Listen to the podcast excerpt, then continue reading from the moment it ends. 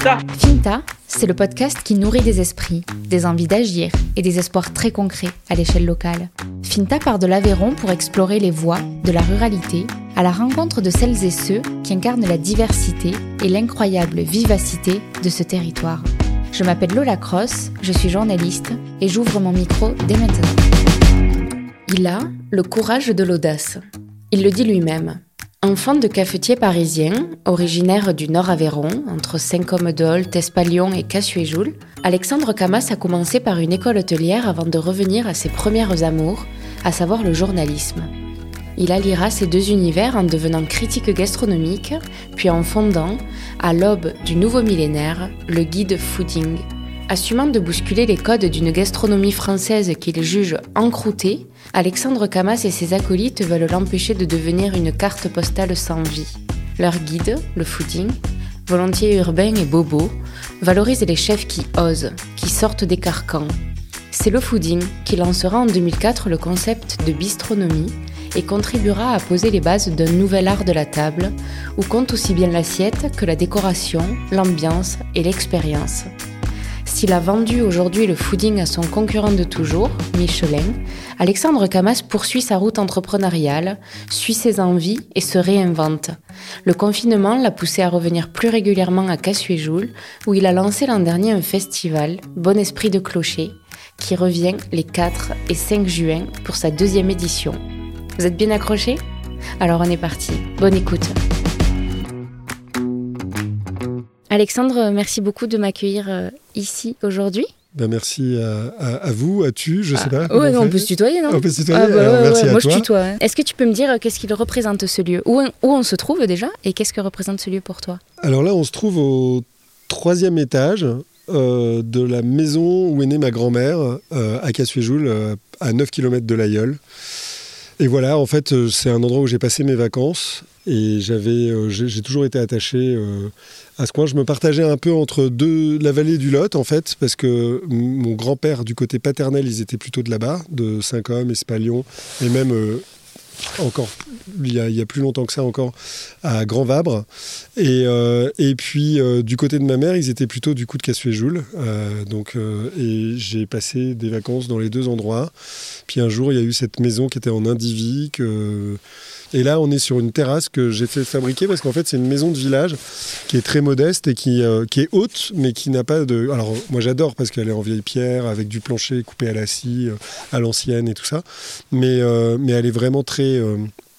Elle est, elle est, elle a pas de jardin, elle a pas de terrain. Ce soir, j'en profite et puis t'en profites aussi. C'est la première fois que j'enregistre un extérieur on est à la fin du mois de février, il est 18h, on va peut-être le regretter assez vite, mais en tout cas, bah, on y, il fait beau là, et puis on a un coucher de soleil, euh, enfin moi j'adore, j'adore cet endroit. On, a, on a la vue, c'est vrai. Quel, euh, quel souvenir est-ce que tu as ici alors? Oh là ah, j'en ai, ben, j'en ai plein. J'ai des vacances euh, avec mes parents. Quand, comme c'était une maison en individu, de temps en temps, on venait avec mes parents. Puis j'ai aussi des vacances avec mes parents et avec mon frère, parce qu'après, quand ma petite sœur est née, euh, on allait plus vers Saint-Côme et Espalion en vacances. Mais donc quand, euh, quand je suis arrivé au tout début, on venait souvent là. Et puis, euh, et puis après, j'ai aussi des vacances avec ma grand-mère et rien que ma grand-mère. qui, qui, me prenait pendant une semaine. Elle, adorait revenir là parce que j'ai même dans la maison un vieux berceau en bois dans lequel elle a été quand elle était petite. Et, et donc je venais avec elle euh, de temps en temps, elle me gardait. Et, ce qui était génial, c'est que Cassuéjoul, c'est un village un peu particulier. C'est un des derniers villages où il y a encore un prix commun. Et moi, quand j'étais petit, j'allais jouer. Euh, sur le prix commun du village avec euh, plein d'autres enfants.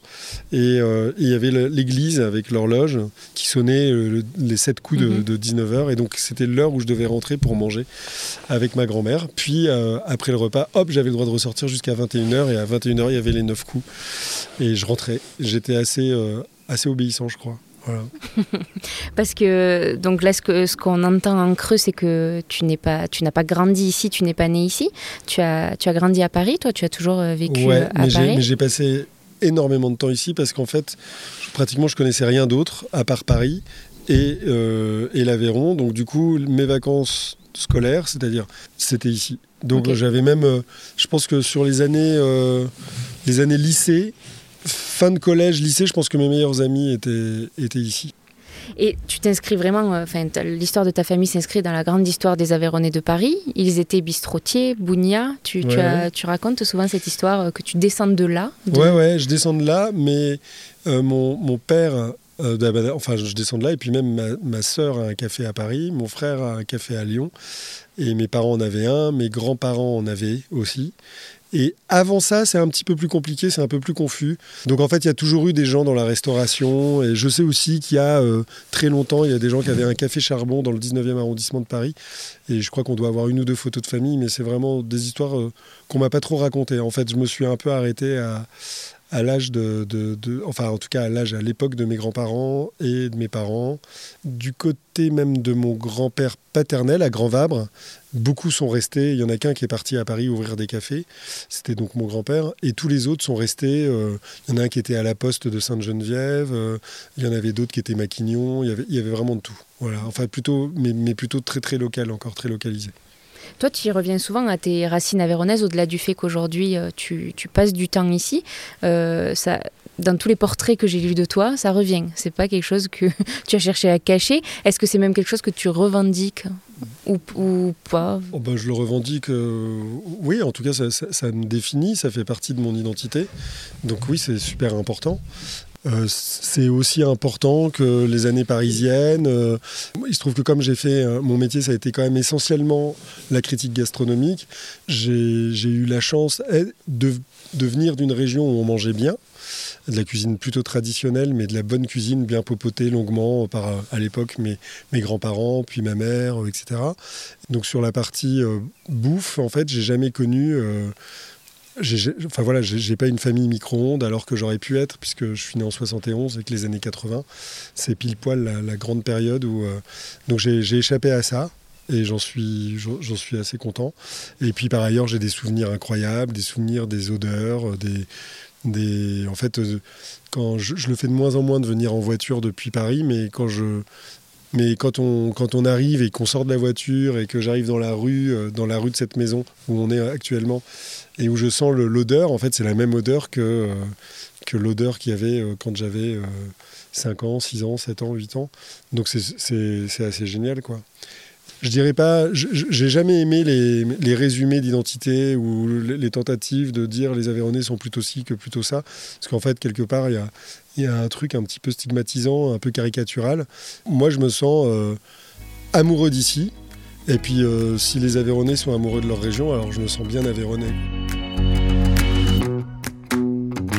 Est-ce que toi, tu as eu envie de, t'inscrire dans cette filiation familiale euh, en rapport avec les cafés que tenaient tes, tes parents? Tu as commencé une, tu as fait une école euh, hôtelière euh, qui a été constructive, même si tu es assez critique sur cette période de ta vie? Ouais, j'ai, tout petit, j'ai rêvé de devenir journaliste. Et puis en fait, après, ça m'est un peu passé. Après, il y a les copains, les copines, tout ça, etc. Puis en fait, je me retrouve dans un très bon lycée où je brille pas. et à l'issue de, de, ma classe de terminale, je sais vraiment pas très bien quoi faire. la facilité, c'est de faire ce que un peu mon père voulait que je fasse.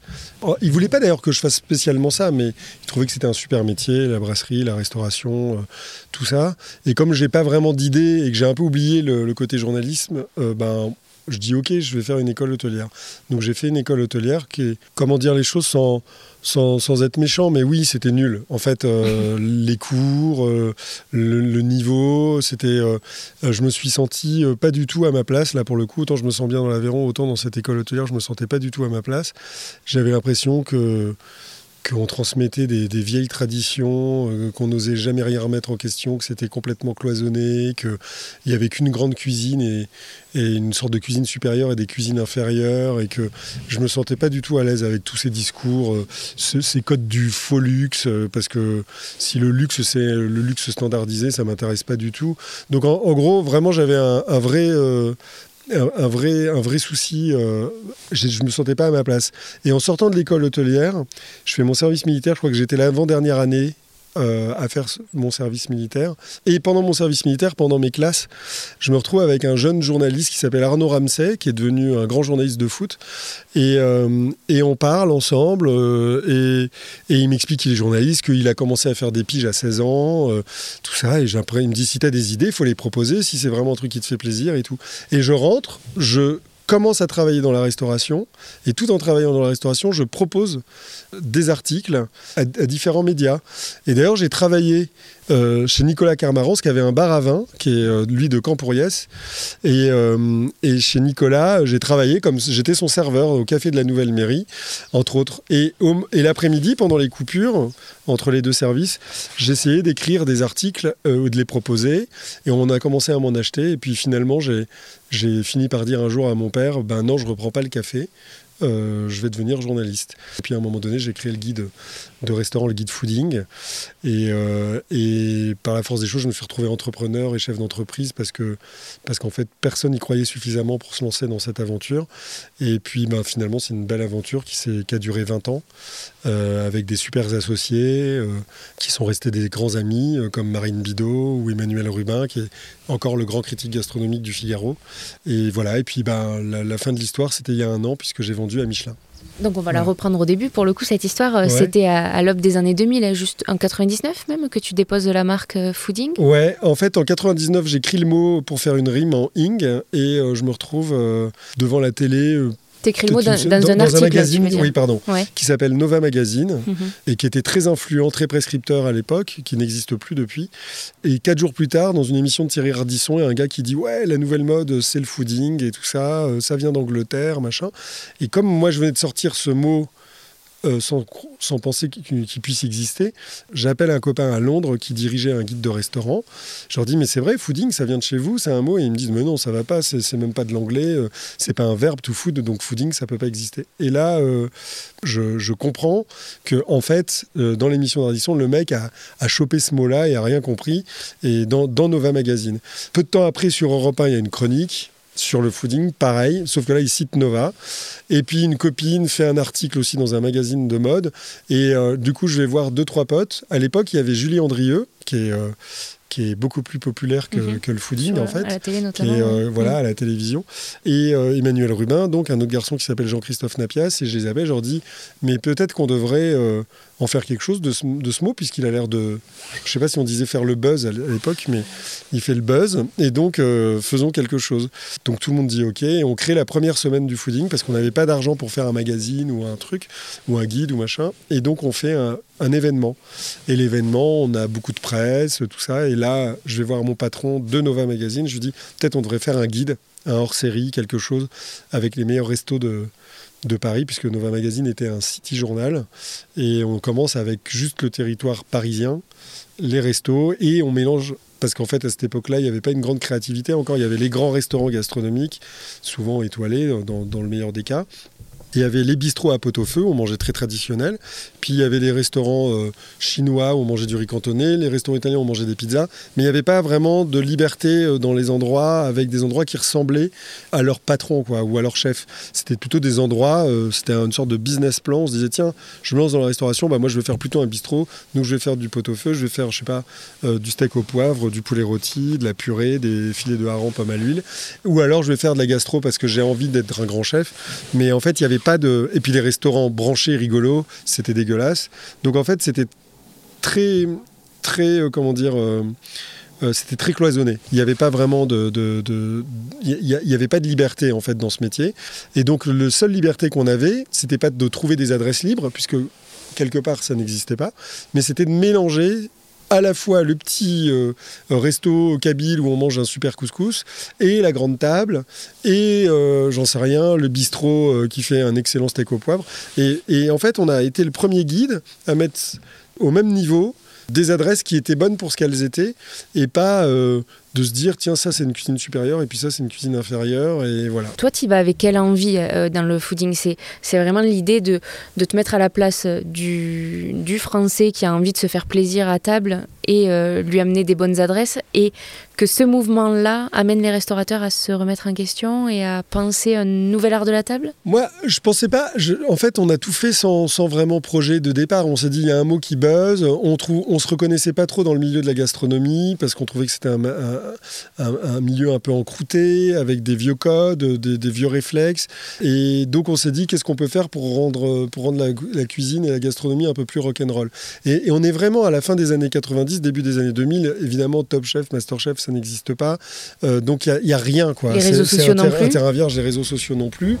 Et donc du coup, on, on est vraiment les premiers à dire tiens, pourquoi est-ce qu'on jouerait pas avec la nourriture? Je sais pas si c'est pareil pour toi, mais c'est vraiment un truc qu'on apprend petit. On joue pas avec la nourriture. C'est euh, euh, on, finit son assiette, on gâche pas, etc. Et je comprends tout à fait ça, mais ça n'empêche pas de jouer un peu avec la nourriture et de s'amuser un peu. Et puis surtout, ce qui, qui était, qui particulier, c'est que dans l'art contemporain, dans le cinéma, dans, le, dans la bande dessinée, dans la musique, les artistes ont la possibilité d'exprimer ce alors, il y, a toujours les copieurs-colleurs, euh, ceux qui font ce qui est à la mode, mais il y en a aussi qui sont des vrais créateurs, des vrais créatifs et qui vont faire des choses qui leur ressemblent. Et moi, je trouve qu'à cette époque-là, en tout cas dans la gastronomie, les chefs doivent rentrer dans des moules et euh, les patrons d'établissement également. Et, donc, du coup, personne fait vraiment euh, l'adresse qui lui ressemble. Et, on veut les libérer d'une certaine façon un peu le petit monde de la gastronomie un grand critique, euh, François Simon du Figaro, avait dit qu'on avait aéré la salle à manger et qu'on avait ouvert les fenêtres pour que ça sente un peu meilleur, un peu, un peu l'air du temps aussi. Et donc c'est ce qu'on a fait. On a, en mettant avec notre guide en valeur des adresses qui parfois se permettaient des audaces, euh, ça a donné, ça a encouragé des gens à le faire de plus en plus au point qu'on a créé en 2004 au sein du fooding le mot bistronomie mhm. et que ça a été la grande tendance de la gastronomie mondiale. Il euh, n'y euh, a rien eu depuis. Il y avait la cuisine moléculaire au même moment, il y avait la bistronomie et puis en fait la cuisine moléculaire aujourd'hui euh, tout le monde fait ha ha ha parce qu'en fait bon c'était très gadget et puis la bistronomie est restée, c'est-à-dire qu'il y a de plus en plus de super petites euh, enfin de, super grandes villes euh, euh, dans le monde entier, mais aussi de, villes de province où on trouve des super endroits un peu fun, un peu sympa, qui marchent très bien, sans avoir forcément une étoile Michelin ou un 19 sur 20 à Goemio. Donc ça a été vraiment, oui, je pense, une bouffée d'oxygène pour, pour tout le milieu. Est-ce que vous vous êtes construit en, opposition justement au Gauthier Millot, à, Michelin euh? Non, ce qui est sûr, c'est qu'au début, quand on lance le fooding, les journalistes nous interviewent et, les journalistes, ils ont besoin absolument pour comprendre ce qu'on fait, qu'on se compare à d'autres, à des choses existantes. Et c'est euh, c'est souvent le cas. Hein. Il n'y a, a pas une critique de cinéma ou une critique d'album, de, euh, euh, de, disque ou de livre sans qu'on se dise tiens, on retrouve tel un peu de tel auteur ou tel truc ou ça fait penser à ça. Donc ils avaient besoin de références. Et la seule référence, c'était le guide Michelin. Donc il fallait bien qu'on explique que nous, on n'était pas le guide Michelin, ni le guide Goemio. Donc on expliquait pourquoi on pensait qu'on avait notre place. Parce que, effectivement, euh, il y avait cette idée de cuisine supérieure que, et, que nous, on était contre. Et puis qu'il y avait aussi la volonté de la part de, du milieu de la gastronomie, c'était les écoles hôtelières, les critiques gastronomiques, les grands chefs et tout, de, de garder ce petit monde un peu fermé sur lui-même, si bien que comme ça bougeait à l'étranger aussi, parce que la vraie histoire, c'est quand même celle-là. C'est-à-dire que moi, en tant que journaliste, je voyage et je vais un peu à Londres, à New York. Je vois que là-bas, on mange probablement moins bien. Je, fais toujours attention à ce que je dis, mais j'ai l'impression qu'on mange moins bien. En tout cas, moi, ça me plaît moins que ce qu'on mange en France. Le savoir-faire me semble vraiment pas euh, au même niveau. Je pense qu'il y a beaucoup d'avantages à manger en France, mais au moins, ils s'amusent. Ils créent des adresses marrantes, décalées, originales et tout ça. Et je me dis, mais si ça continue comme ça, on va être la, gastronomie française va être un musée, une sorte de mouroir et, euh, rien de vivant. Euh. rien de vivant. Et donc, du coup, il fallait, il fallait que ça bouge. Et justement, tu as plutôt tendance à dire que la, cuisine française euh, folklorique, un peu celle qu'on a tous en tête. Euh, ah, alors ça oui, c'est parce qu'un jour je me suis retrouvé avec un, copain à moi qui a commencé au fooding aussi, c'est François-Régis Gaudry, euh, qui, qui, est sur France Inter. Mm. Et on a, eu, on a eu une petite passe d'armes dans une émission sur France Inter un soir parce que j'expliquais que pour moi, c'est toujours un peu délicat parce que même, même, même tes auditeurs, euh, auditrices risquent un peu de sauter euh, de leur chaise. Mais en fait, euh, avant de sauter de votre chaise, s'il vous plaît, écoutez-moi jusqu'au bout. en fait, la cuisine vivante, c'est la cuisine de, de, l'époque, c'est celle qu'on cuisine au présent. Aujourd'hui, quand vous allez Même j'étais à Rodez il n'y a pas très longtemps, j'ai mangé, euh, euh, j'ai mangé du bœuf de l'Aubrac cuisiné façon tataki à la maison. Bah, la technique c'est tataki, donc c'est plutôt japonais. Et puis c'était du bœuf de l'Aubrac. et ça c'était vivant. En tout cas, c'est quelque chose qu'on me propose à la carte aujourd'hui que j'avais pas mangé avant à Rodez. D'ailleurs, c'était très bon. Et donc en fait, ça c'est quelque chose de vivant. Donc c'est une technique japonaise. Et puis c'est quand même très terroir et très ancré terroir dans le terroir local de, de l'Aveyron. Par contre, euh, on peut très bien faire un bœuf bourguignon avec euh, du bœuf anglais et euh, des carottes, je ne sais pas d'où, mais peut-être quand même en France, on est capable encore de faire pousser des carottes. Mais ce que je veux dire, c'est que c'est de la cuisine de carte postale. En fait, il y a des recettes qui sont devenues tellement emblématiques que c'est du folklore, c'est de la carte postale. Et si les restaurateurs se contentent tout le temps de faire éternellement ce genre de recette. Alors ça devient de la cuisine de carte postale, j'ai rien contre, surtout si elle est bien faite. Ça devient de la cuisine folklorique, mais c'est pas de la cuisine vivante. Alors oui, on va la manger, on va dans un restaurant, c'est ouvert, on va prendre le menu euh, soit terroir, soit le menu tradition, euh, très bien, mais c'est pas vivant. La, vie, elle est là où les gens quand même euh, se posent des questions encore et se disent tiens, on pourrait peut-être faire les choses un petit peu différemment, etc. Et, tout à l'heure, je te parlais d'un endroit qui s'appelle la Méjanasser, près d'Entrailles. C'est un endroit alors aujourd'hui, il y a une formule qui est, très, qui est toujours la même depuis des années, mais au, départ, faire dans une ferme, auberge, un joli lieu avec des produits de la ferme, mais euh, traités de manière un tout petit peu euh, moderne, sans trop de gras, euh, etc. Avec, eh ben, c'était moderne et c'était vivant. Aujourd'hui, c'est une institution. J'adore aller à la Vitarelle, mhm. entre, entre Espalion et, et l'Aïeul, où je mange du chou farci, tout ça fait parfaitement et tout ça. Donc c'est pas du tout, je déprécie pas les choses en disant que c'est pas de la cuisine euh, vivante. Je dis juste que oui, euh, quand je vais à la Vitarelle, j'ai envie de me faire euh, des patates sautées, un chou farci, un aligot, un truc comme ça. Et donc je rentre dans une logique de, j'ai pas envie qu'on me surprenne. J'y vais et je veux retrouver mes habitudes et les goûts que j'aime et les goûts que je cherche.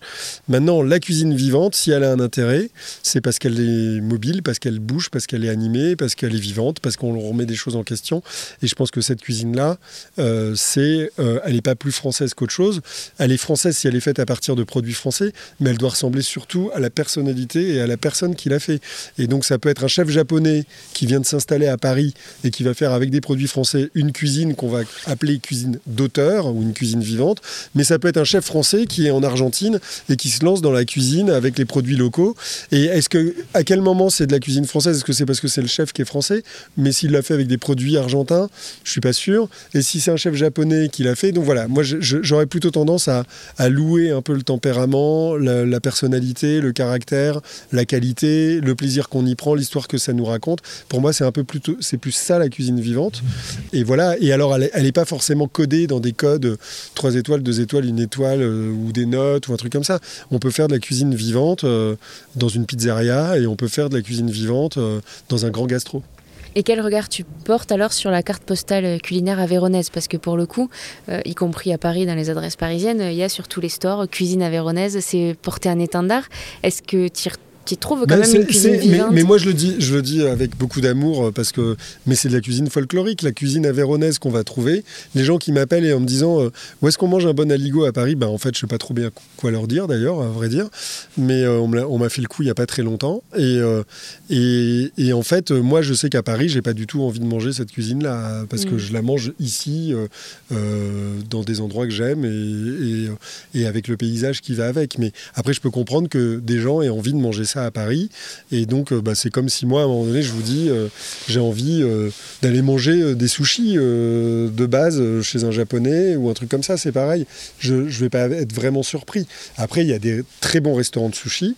Et puis, il y a des chefs aveyronnais euh, qui sont, euh, comme alors là, on a donc Michel et Sébastien Brasse qui l'ont bien démontré, euh, et qui, qui sont aveyronnais et qui font une cuisine vivante.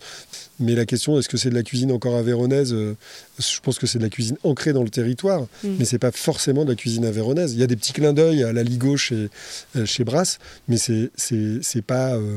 voilà, c'est les produits d'Aveyron magnifiés par, du par un talent vivant. Voilà. Et c'est ça qui est intéressant. Et donc voilà, j'ai rien contre la cuisine folklorique. D'ailleurs, j'ai rien contre le folklore d'une manière générale. J'avoue que quand je suis chez moi, je passe pas forcément des disques de bourrée montagnarde. Mais par contre, si à un moment donné, je me retrouve dans une fête du village, je trouve ça hyper sympa. Euh, mm. euh, ça me dérange pas du tout.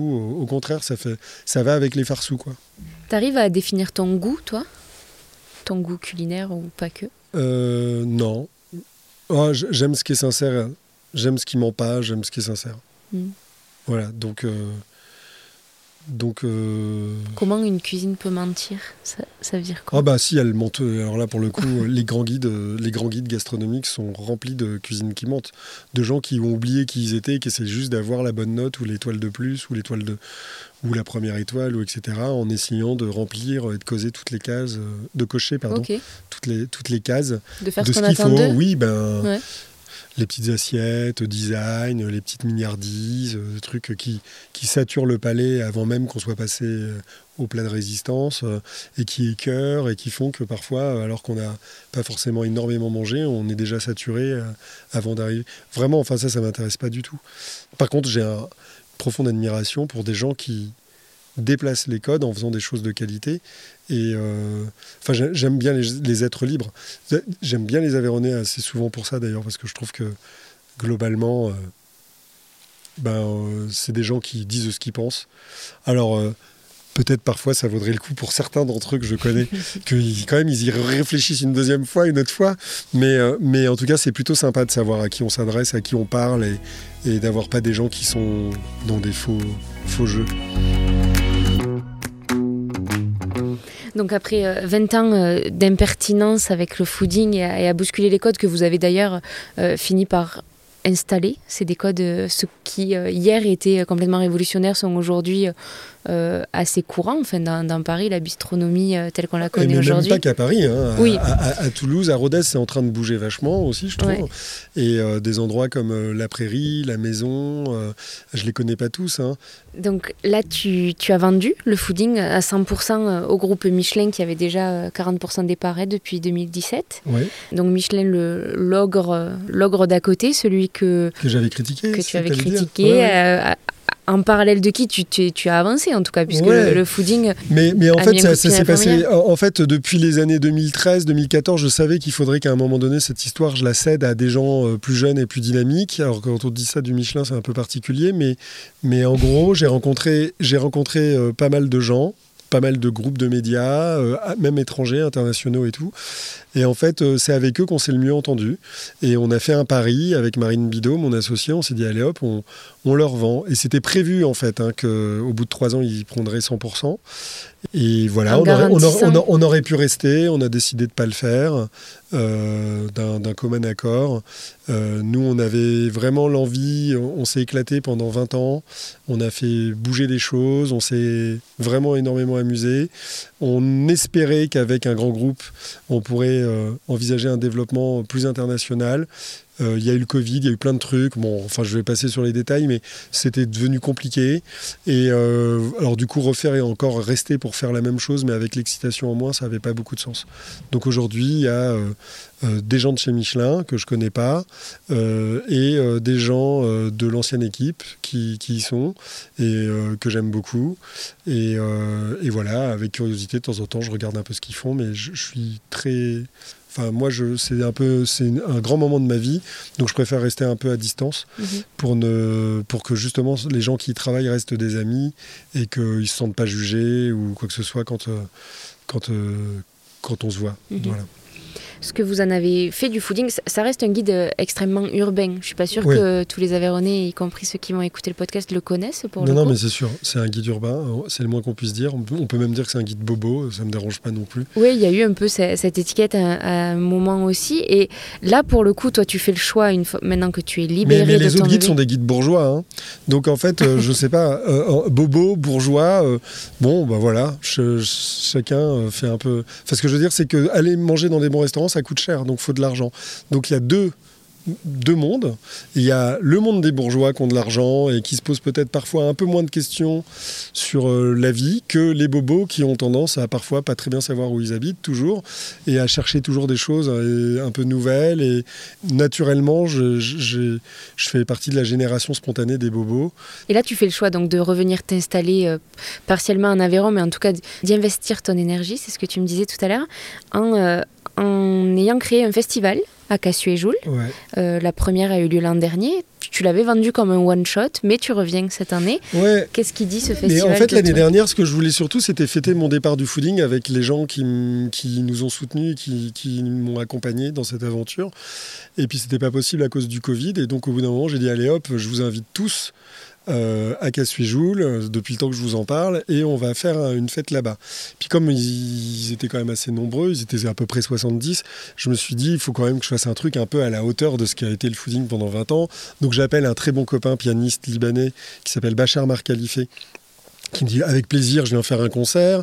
Euh, je me dis oui, mais où? Donc je vais voir le maire du village. Et puis Xavier Delouis, le maire, me dit, je lui propose je lui demande si je peux prendre l'église, il me dit pourquoi pas, donc euh, voilà. Et puis après, euh, j'appelle les meilleurs pizzaioles du guide fooding de l'année d'avant euh, pour venir faire des pizzas dans le four communal. Ils me disent oui. Au bout d'un moment, je vais voir le maire, je lui dis bon, en fait, on va faire un truc simple, on va ouvrir ça. Faut pas que ça reste que pour les gens que j'invite. Faut que ce soit ouvert aux gens du village et puis à plus si, d'autres le, souhaitent. Et en fait, il a fallu, du coup, comme on ouvre un événement, bah, il faut lui donner un nom. Donc, on a appelé ça Bon Esprit de Clocher. Et puis, comme il fallait l'ouvrir, on a créé un petit site internet avec mon ami, qui est le président de l'association, François Le Palec, qui, lui, comme son nom l'indique, est normand, breton. Enfin, bref, Le Palec, mais en tout cas, il est plutôt normand que breton, en vrai. Et qui a aussi une maison à Cassuéjoul, parce qu'il lui-même habite à Londres. Et donc, il a fait le petit site internet. On a fait ce truc-là. Euh, il y a 160 places dans l'église, euh, tout était vendu, on aurait pu en vendre bien plus. Les 200 pizzas qu'on a faites, euh, elles étaient vendues en 10 minutes, ce qui est bien que des gens ont attendu un peu trop longtemps. Et en sortant de ça, il y avait une fête chez Colette, le, café du village, avec des super DJ, un super barman qui faisait des cocktails avec les liqueurs locales. Et, là... des gens ont commencé à dire mais en fait faut le refaire, faut le refaire. Et je me suis pris au jeu avec mon pote François euh, on s'est dit, allez hop, on le refait. On est allé voir euh, des, des Aveyronais euh, sympas euh, pour leur demander s'ils voulaient bien être membres bienfaiteurs. Puis on a été très content d'apprendre il n'y a pas si longtemps que ça que le, que le, département et la région nous soutenaient aussi. Donc là, on fait une super édition euh, pendant le week-end de Pentecôte avec début juin, avec deux, des, concerts le samedi et le dimanche soir dans l'église, un super DJ set, des, on fait venir les meilleurs burgers de France pour faire des burgers au bœuf de l'Aubrac chez Colette dans le restaurant du village. Euh, il y aura un, très très grand chef italien qui va venir aussi euh, avec Alice Moirot, qui est une jeune cuisinière de talent. Euh, tous les deux, ils viennent et ils vont faire des lasagnes dans le four communal. Enfin, je pense que ça va être une super édition et des super concerts. Enfin, voilà. Tu fais vraiment le pari d'amener euh, euh, ce que toi, tu, tu sens de, de, meilleur dans la, cuisine, dans, dans la bouffe aujourd'hui et dans l'ambiance et tout ce qui va avec. Et, de l'amener dans ton, dans ton village avec la simplicité dont tu parlais, le, café du, du, village qui joue le jeu, le four communal aussi, les voisins, tout, tout, le monde qui se prend au jeu. Est-ce qu'elle est là la, la bonne recette pour toi euh, d'un événement réussi, d'une expérience C'est quoi que tu viens chercher en fait? Je sais pas. Euh, moi, je, fais un truc qui me ressemble. Encore une fois, je fais un truc que j'aimerais. en fait, j'ai toujours travaillé comme ça. J'ai jamais fait de business plan. J'ai toujours fait les choses auxquelles j'aurais eu envie de participer. Donc, euh, si par exemple le guide fooding avait existé, au moment où j'étais critique gastronomique, j'aurais voulu travailler pour le guide fooding. là, il se trouve que si quelqu'un avait décidé de faire un festival un peu sympa, un peu pointu, avec des super artistes et tout ça, j'aurais adoré euh, euh, j'aurais adoré, euh, évidemment, j'aurais été le premier à devenir membre bienfaiteur, tout ça. Bon, parfois, il, faut, il faut y aller, il faut prendre l'initiative. Il y a des gens pour qui c'est plus compliqué que d'autres. Ils ont d'autres talents. Moi, euh, j'ai parfois un peu le talent de l'audace, et donc j'y vais. Mais même là, j'avais quand même une excuse l'année dernière. Ça se trouve, je l'aurais jamais fait, ce festival, si j'avais pas fait ma fête de départ. Il mmh. faut se dire aussi que j'ai eu cette chance. C'est encore un peu une opportunité. Il y a cette fête de départ. Hop, je me lance. Avec ce truc, ça marche. Je dis, plein de gens se disent, allez, il faut le refaire. J'ai commencé à envoyer des SMS pour prévenir un peu les copains et les copines. Et tout le monde veut revenir. Dans le village, euh, les 3-4 personnes avec qui j'ai pu en parler, le maire, Colette, justement, du, bistrot, mais les gens qui ont les chambres d'hôtes euh, dans le coin, ils sont tous ravis que ça se passe. Et puis, euh, ce qui est chouette aussi, c'est que les artistes, les chefs, ils viennent pas juste pour faire leurs prestations, ils veulent rester 3-4 jours et s'amuser aussi. Mhm. Donc ça permet à des gens qui connaissent pas le coin, la région, le territoire, je sais pas comment on dit, euh, l'Aubrac, de, de venir aussi découvrir cette région qui est quand même magnifique. Tu sens que ça peut être un concept qui peut s'installer euh, sur la, ah sur la bah, durée? J'espère. Hein. J'espère que si, je me, si, si ça ne si ça, si ça s'installe pas, ça veut dire que je me suis planté. Ça veut dire qu'aussi. Enfin, non, non, je, trahirais la confiance de pas mal de gens. Enfin, moi, c'est comme. Et, même ma propre confiance envers moi-même. Je veux pas une grosse jauge, je veux pas que ça devienne un gros festival avec euh, des concerts avec 4000, 5000 personnes. Ça m'intéresse pas parce que ça, plein de gens le font.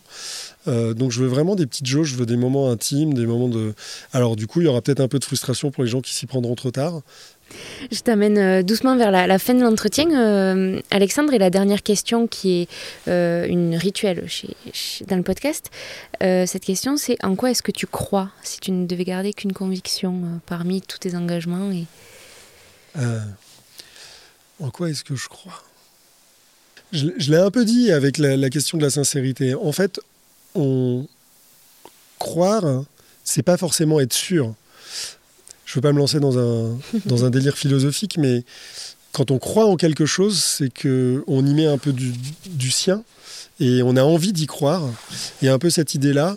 Et donc, euh, et ça ne marche que si en face de soi, la proposition, elle est, elle est sincère, justement.